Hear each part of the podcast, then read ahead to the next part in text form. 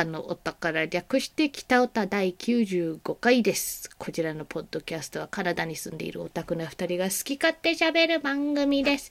お相手はカナタと、カエルの二人でお送りいたします。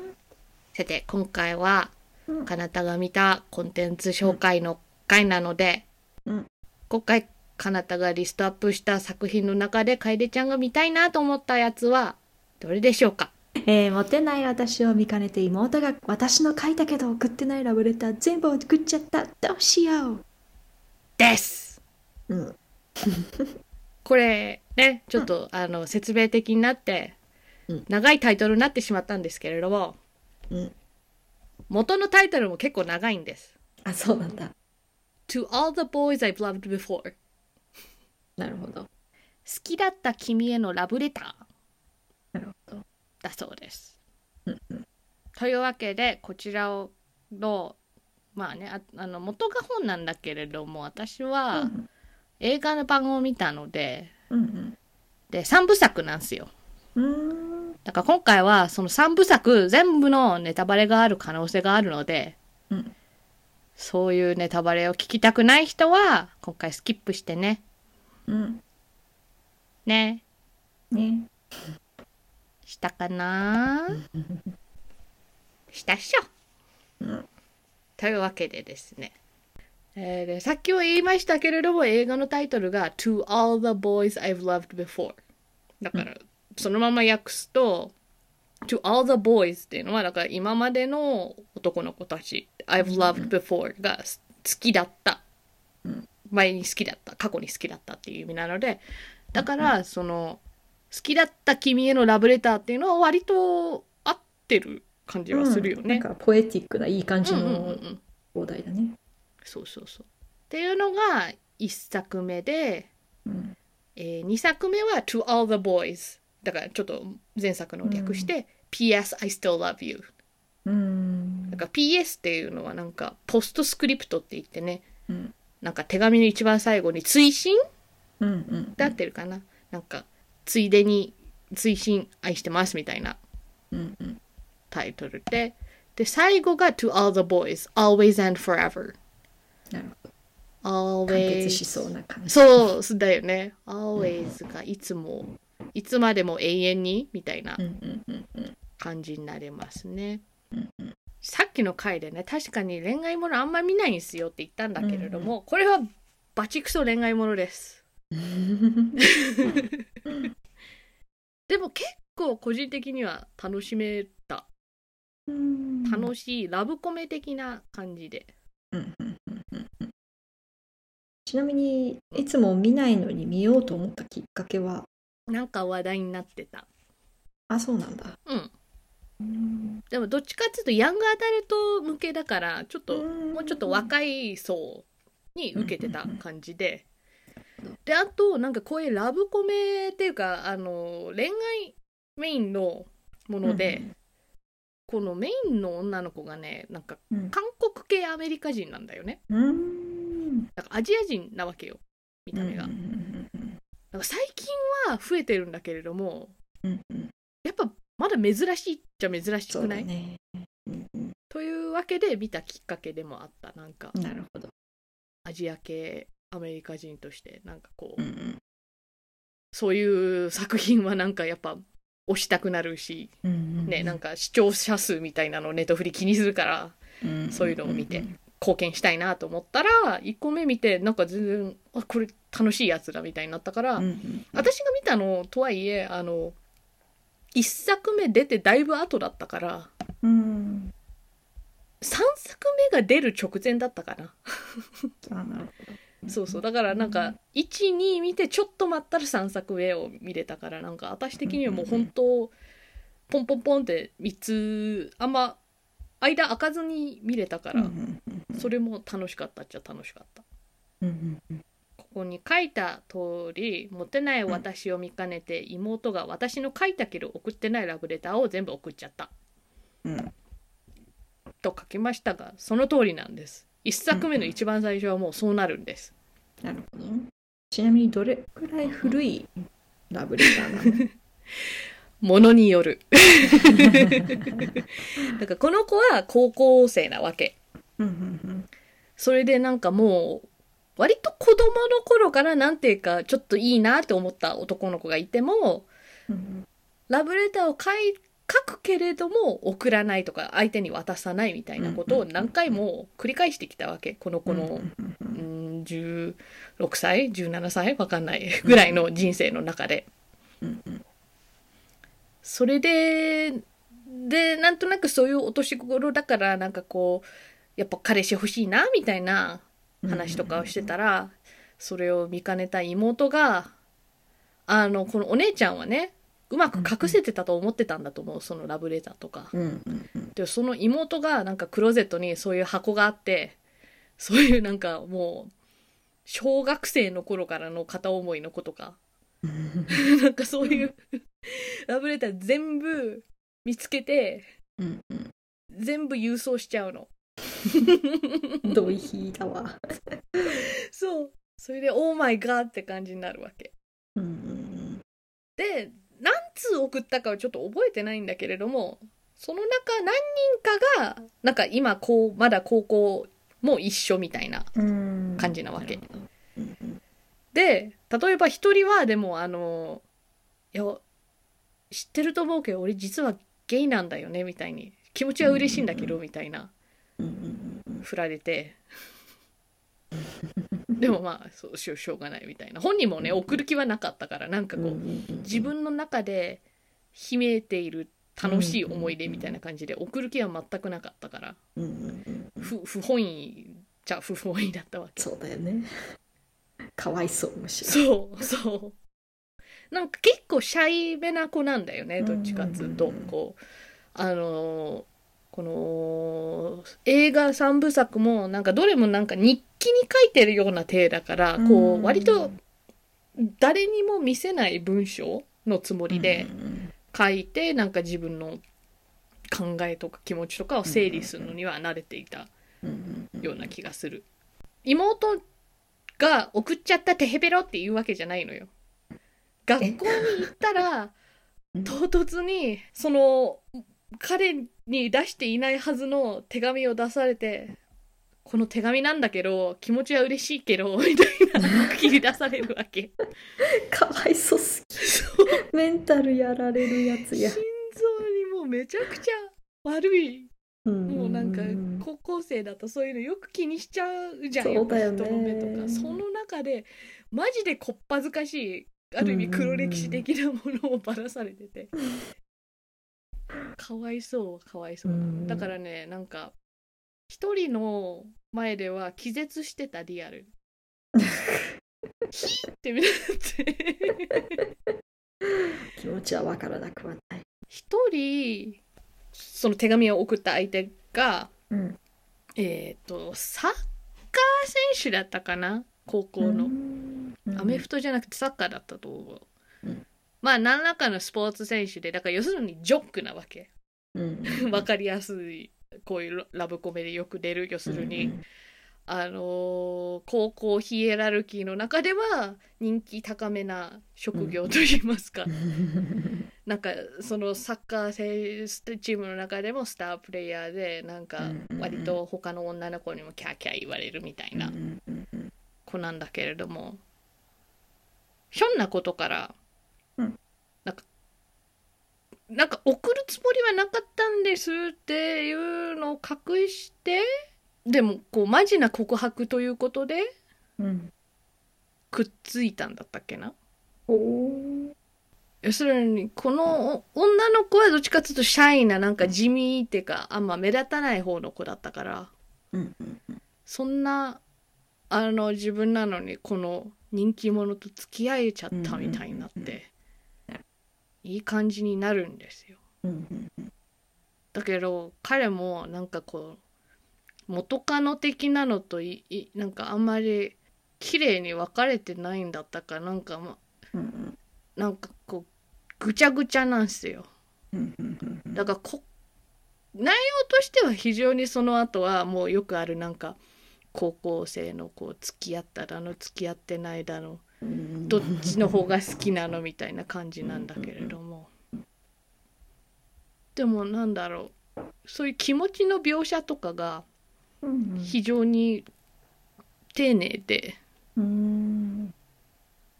であとなんかクライマックス部分とかにあのあのなんだっけす多分ねそれなりにお金持ちの学校なんだと思う。スキー修学旅行みたいなのになる なるほど。行って、その時の夜になんかホテルだかのジャグジーでイチャイチャしてるところを誰かに動画で撮られてて、その動画がなんかインスタに上げられてなんかうん。学校中の噂になるみたいなのが最近の子やーって思った。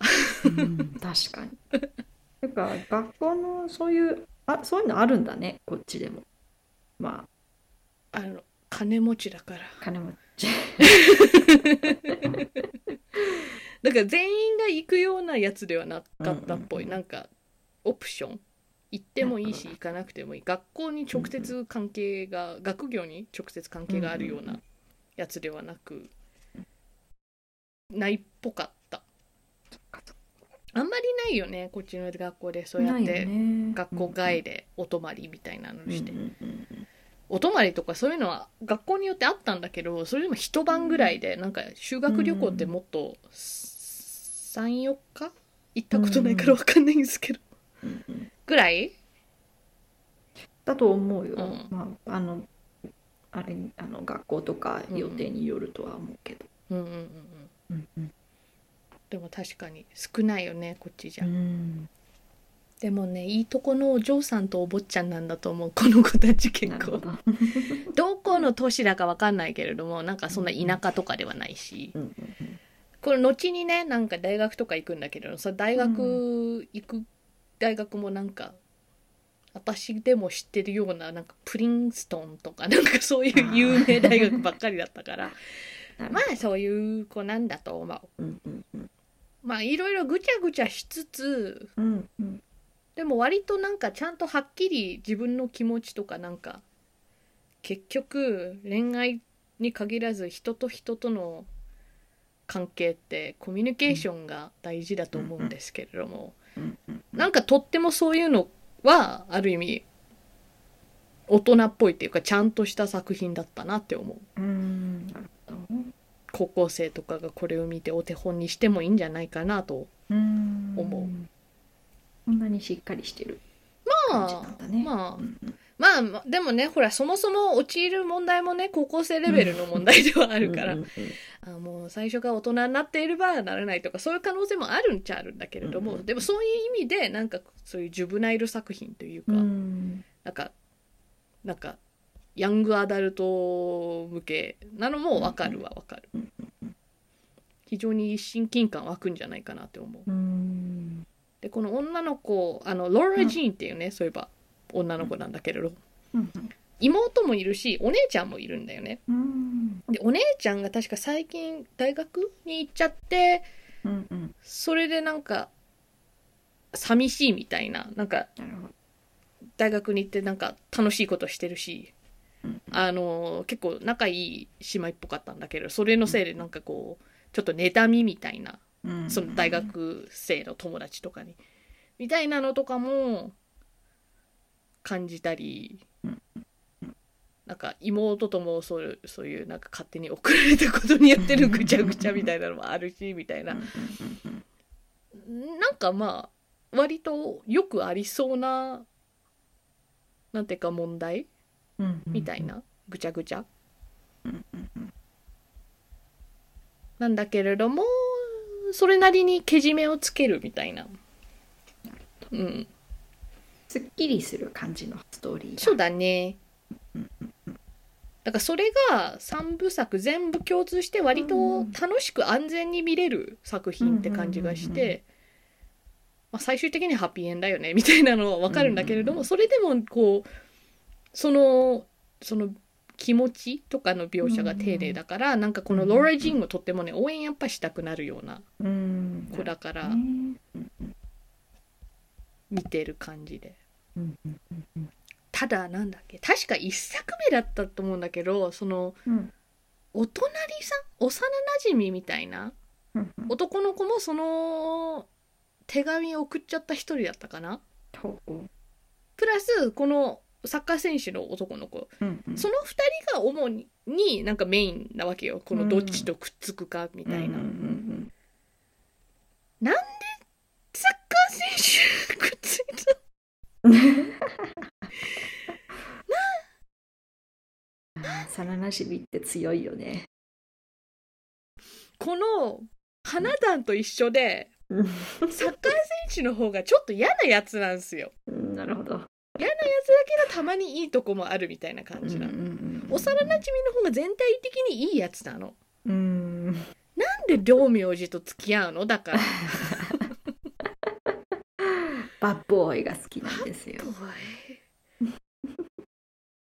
やでもちょっと自己中なとこあるし、うん。なんかなん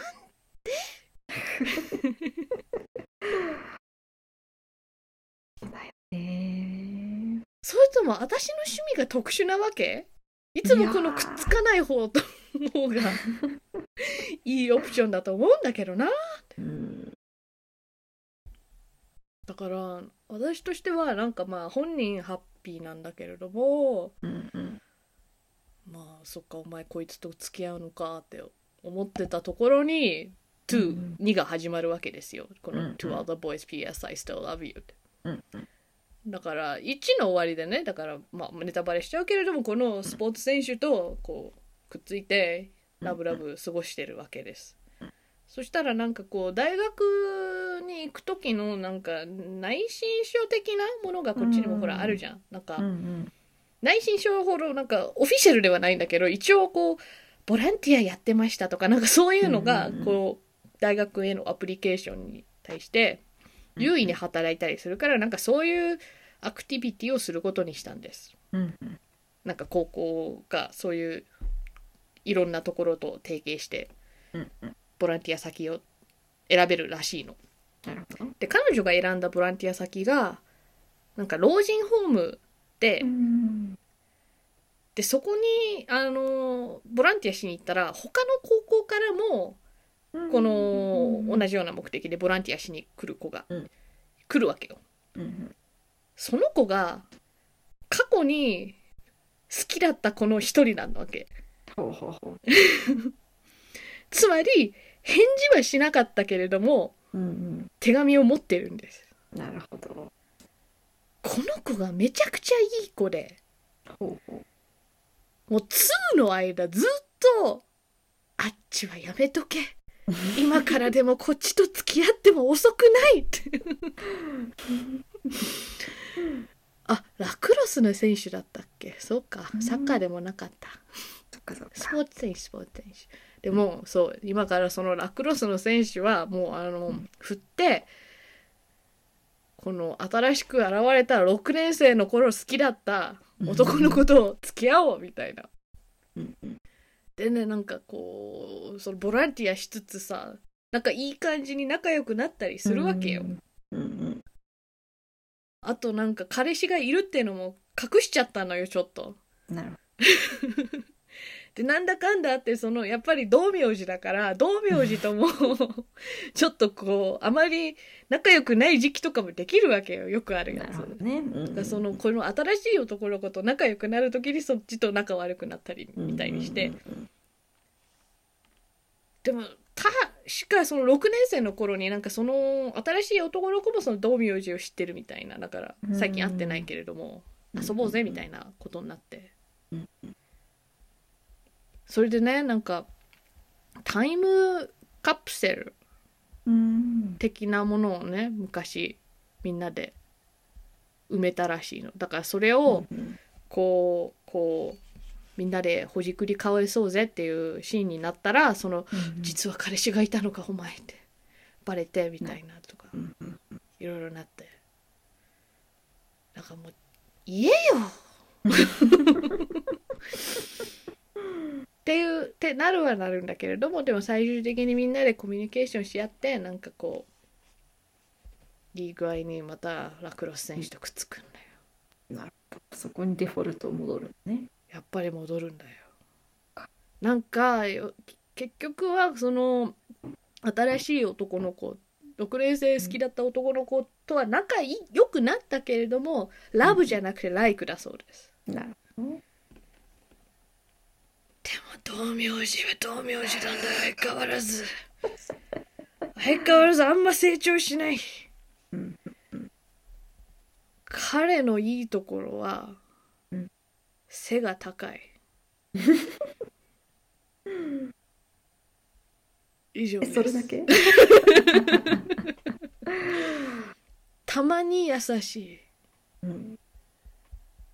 でもたまにだからうん。なんでなんでなん？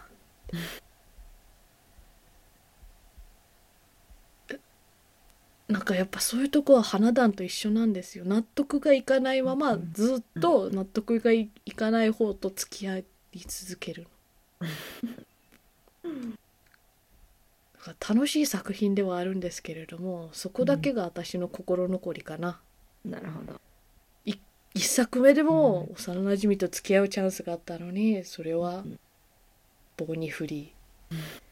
二作目でもこの新しくこういう人生にまたね入ってきた、うん。えー、とジョン君と付き合う可能性があったのに、うん。それもなかったことにし、うん。結局ピーターか。っ てほーんとまあでもまあ1作目も2作目もハッピーエンドな感じで終わってうん。で「To All the Boys Are Always and Forever」っていうのがまあタイトルから分かる通りこう完結感が出るんですけれども、これが要するに大学決める編みたいな感じですね。うん。なるほど。あのカレピッピはうん。ラクロス特待生かなんかでうん。うん。あのあのスタンフォードだ。スタンフォードに行け入れたんです。すごいとこに。そう。だから多分ラクロスもそこそこうまいんだと思う。頭はそんな良くなさそうだけど。でこのローラ・ジーンちゃんはなんか結構いろんな大学に入るは入るの。なんか University California, Berkeley とかうん。 New York University とかうん。でもスタンフォードに入れなかったのなるほど。カレピと同じところに入れないうん。一大事やん確かでもね大人からしたらねそんな好きな人と同じ大学そういう理由で同じ大学に行くのはうんあのーまあね結局どこの大学行っても勉強する内容によってなんか変わるわけだからで、ねうん。あのースタンフォードも全然いい大学だから悪くはないと思うんだけれどもそれがメインの理由で選ぶのはちゃちゃいますぞとは思うんですけれども。へえ。でもななんだっけ学校のあだからやっぱお金持ちの学校だよ。あの、か。し修学旅行じゃないけどなんな何旅行なのかわかんないんだけれども学校でみんなでニューヨーク行くんだよ。そしたらそのニューヨーク行ったからなんかニューヨーク大学が一つ、うんあの可能性なわけ。だから、うん学校見学しに行ったらうんうん。あのね日記とか書いたりほら手紙書いたりしてたって分かる通り、うんうん。彼女はどっちかというと物書き志望みたいななんかそういうのが好きみたいな側面があるわけ、だからそのニューヨーク大学のそのライターライター学科みたいなを見たら結構魅力的でだから最初はスタンフォードに近いバークレーに行くつもりだったわけ、そしたらなんか同じ大学ではないけれども、まあ、毎週ドライブちょっとすれば会えるみたいなねみたいなうん話をペーターとしてたんだけれども、うんうん。ニューヨークに心惹かれるようになっちゃうわけですよ。ニューヨークとスタンフォードはね州が全然違うしねなんか東と西だよね、結構。ああそうなのか。スタンフォードはカリフォルニアだから、ああなるほど。だうねん、全然気軽には会える距離じゃないじゃん。うんうんそれでそれをこの道明寺に打ち明けるとうんうん。道明寺はねすねるんですよね。それでだからローラ・ジーンはこう遠距離で頑張ろうって言うんだけれども、うん。遠距離は結局別れるから今別れようって言って別れるの。こんなやつだよペーター。うんでしかも唐突にこういう側面を出したんじゃなくてピーターずっとこういうやつだったぞ。うんって私はローラ・ジーンに言いたい。ほらなって。言わんこっちゃないやんけ。でもなんかその後こう、ローラ・ジーンのあのねそもそもの元凶の妹がねなんかいい具合にピーターとこう、こうあってなんか遠距離恋愛をこうこうすればうまくいくかもよみたいな契約書みたいなの書かせてだから連絡をこまめに取るみたいなのやって結局仲直りしてうんあのあのだから2人とも別の大学に行きつつ遠距離頑張ろうねっていうところで終わるんですなるほど。強いな、妹さん。妹は強い また道明寺といい感じに別れるチャンスがあったのに。妹のせいで。おい。余計なことしかしないぞ、この子は。そう。妹的にはねなんかそのお兄ちゃん的な感じで懐いちゃってたから。なるほどね。どうしてもくっつけたいってなってたんだと思うけど、ニューヨーク大学にいい子いるぞ多分。うん、いいよ、きっと。この作品はここで終わっちゃうんだけれども、うんうんでも一応なんか自分のこう行きたい大学を選ぶっていううん。うん、なんかそうそうそうそのチョイスはなんか今のなんかうんリアル高校生とかでなんかうんちょっとこうロールモデルになってもいいんじゃないかなとは思う。んんん確か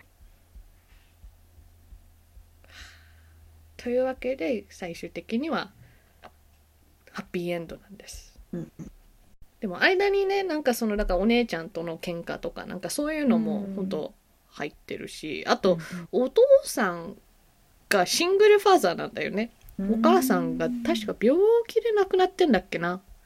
なんかもう一作目の最初にはもういないわけ。でお父さんが白人でお母さんが韓国系だから、なんか3作目の最初だったかな。なんかみんなで韓国にそのルーツっていうかあとお父さんとお母さんが出会ったのもソウルらしくてうん。うんなんかそういう思い出巡りみたいなシーンもあってだからなんか家族とこのこの絆みたいなのも割とうんうん楽しく描いてるし。うんうん。でなんか一作目でもさほらゲイだからみたいな振られた子供もいてなんかそういう意味じゃマイナーだけれども一応そういうあの人とかも出てて今のヤングアダルト小説だなって思った。うんなるほど。うん。やっぱり三部作であるからこそこうしっかりうんうん。こう深くなんか一回だけでなんかこう全部を詰め込むって感じでもなくそうそうそうそキャラクターたちの成長が見れる的なううんうんうん。うんで面白い。うん、うん、まあペーターはずっとペーターなんだけど それ彼なりになそ一応成長してんだよな、うんうんうんうんそれがあの程度なだけでよ。いやでも本当恋愛系のそのなんかこうくっつかない方の方がめちゃくちゃいいっていう率何なんだろうね。だよね。うん、で冬ソナもさ絶対ペヨンジュンじゃない方が良かった。よかったよかった。なんか私もさだからあんまり恋愛もの読まないからっていうのもあるけれど、うん思いつくの少ないような気もするんだよね。なんかどっちとくっつくのみたいなのでうん、くっついた方が納得いく方みたいなのが、うんうんうんうんだから例えば恋愛漫画でなんか応援したくなるカップルだったら私の中では「えー、とあの君に届け」なんだけれども、うん。あれはでもさなんかあの二人しかなかったって感じがするじゃん、ね。なんかどっちとくっつくみたいなの展開にはならなかったじゃん。うんうんうんうん他なんだろう。時をかける少女って見た？えアニメ映画。えー、見たと思うおう。ずいぶん前だけど。あれも私断然あのコウスケの方なんだけど。千秋があのなんか赤髪の方でコウスケが坊主じゃなかった？ぼ坊主っていうか。坊主単発。たうん単発メガネ。メガネはあのワンシーンぐらいでしかかけないんだけれども。あそうだっけ。そうそうそう。でもあのーかっこいいメガネ。うんうんうんうん。覚えてない。あこうこコメントするほど覚えてないな。あそう。だってうん。コウスケ医大行くんだよあそうなんだ。であとこうあのコウスケあれだよこうなんか女の子助けたらその女の子といい感じになって付き合う方。うん。だからその女の子は見る目ある。で基本的にねあの眼鏡かけてるシーンはこのうん。作中の中ではワンシーンしかないんだけれどもうんうん「時をかける少女」が確かなんか思いがけずヒットになしたんだよね映画が、うんうんだからなんか当初なかったけれどもなんかこう見に行った人来場者に得点つけますみたいになってうんうん。それがポストカードとかだったんだけれども確か、うんうんうんある州はなんかその数少ないっていうか一箇所しかないそのコウスケのメガネシーンのポストカードになっててうんうんうん。当時それを見てなんかあこの選んだ人分かってるなって思った、これが一回なんか日本の金曜ロードショーかなんかでうん。やってた時に私日本いたんよ。なるほど。でその時だから私と妹と妹の友達と一緒に見たんだけれども私と妹はもう断然コウスケ派だったんだけれども、だから二人でなんか「なんで千秋かね?」みたいに言ってたらその妹の友達は断然千秋派になっててへえみたいに なって2対1だったけどなんか大論争になった覚えはある。だってここで唐突に時をかける少女のあのネタバレになりますけれども、うんうん。だって千秋未来人やで。あそうなんだ全然覚えてないな。あれ見たのに。だから誠がなんかタイムリープ装置みたいなの見つけるじゃん。ん。あれなくしたのが千秋やで。なるほどだからこの時代の人間ですらない。うんもう遠距離恋愛ですらない。遠時代恋愛になっちゃうじゃん。うん。遠距離も難しいけど時代が違うっていうのもなかなか難しいと思うよ。うん。だからそれを考えると現実的にやっぱりあのあのお家も病院だからね。うんあの将来的なことも含めると康介の方が断然いいと思います。非常に納得がいかなかった。でもなんかその千秋派の友達曰くだってロマンチックじゃんみたいなことを言っていたような気がする。なるほどね。ロマンチックか。でも道明寺もそうだけど一時のそういうテンションの上がりによってなんか自分の将来を決めるとこうやっぱり結局波あり谷あり人生になってしまってこうん心の平穏がね。そうだよなんかでもそそそのなんかうん。ドキドキしたいって言ってる子がいたなそういえば。昔。心の平穏を求めない層がいる？そうなのそうそう。から私的には「え落ち着く方が良くない?」って言ったんだけど、いやなんかそっちの方が絶対エキサイティングだみたいな。エキサイティング？うん。だから bad boy なんじゃない？いつもなんか引きずり回されるっていうか。私はわからない。わからない。うん。いや作品内だったらせめてまだわかるな。なんかエキサイティングな方は。うんうんうん現実だったら絶対嫌だなーってなるけど現実にもそういうエキサイティングな方を選びたい人っているんか？いるんだろうね。疲れない？ね。私もそう思うよ。でもまあそんな感じで、うん。どうでしたか？この To All the Boys I've Loved Before 三部作。そうね。えっ、とどうす見たいかな丸。丸。恋愛ものって、ちょっとそういう気分じゃないとっていう時もあるじゃないですか。そうなの？そんなことない？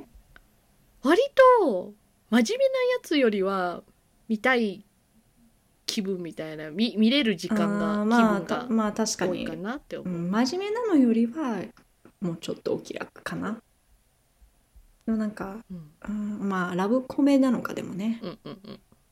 なんかもっとこうアップダウンあまりないあ感じの方を優先してしまうかもしれない私的には。あほうえそれってどういう作品？あの前々回話した風が強く吹いているとか。ああなるほどね。うん、あとはあのアクション系とかは割とすっきりするじゃないですか。ああはいはいはいはい。なんか恋愛もの見たいっていう感じの時に一番刺さる気がするんだ、ほうほうほう確かに。うんうんうんうん。あと三部作っていうちょっと長めっまあね。ていうのも確かに、うん。でも多分1個目刺さったらねなんか、うん。にに全部見たくうん、なる、2作目3作目も見るわって多分すぐ見たくなるとは思う。うん、うんうんだから1個目次第かなって感じが、うんうんそうだね。うんうんうん。でちなみにこの前回紹介した「風が強く吹いている」と前々回紹介した「ザ・ミッチェルズ vs ザ・マシーンズ」はうん。二重丸をいただいてますがうんうん。見てますか？まあせんですね。そっか。なぜかっていうとですね。いや別えにいいんですよ。いやでもね理由があるんですよ。ああるんですか。いやあのうんうん9月30日までにねうんうん。9月30日以降今月今月というかあの、えー10月うん。に入ったら、うんネトフリからうん「スター・トレック」が消えるっていうあーなるほど。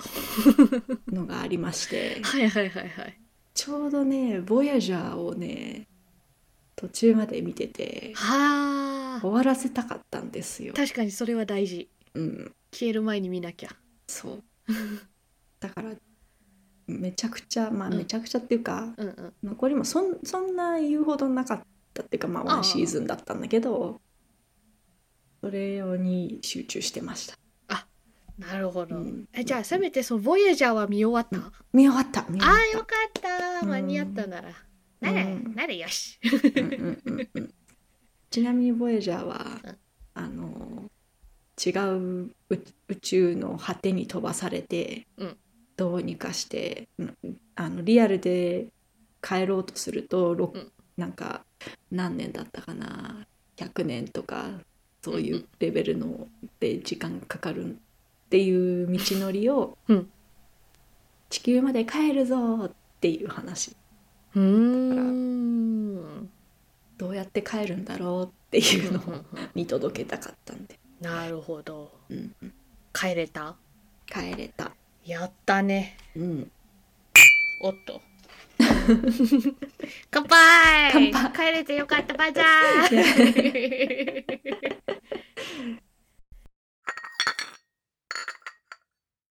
えー、北オタはお便りを募集しています。ツイッターでハッシュタグ北オタもしくはメールフォームから送ってください。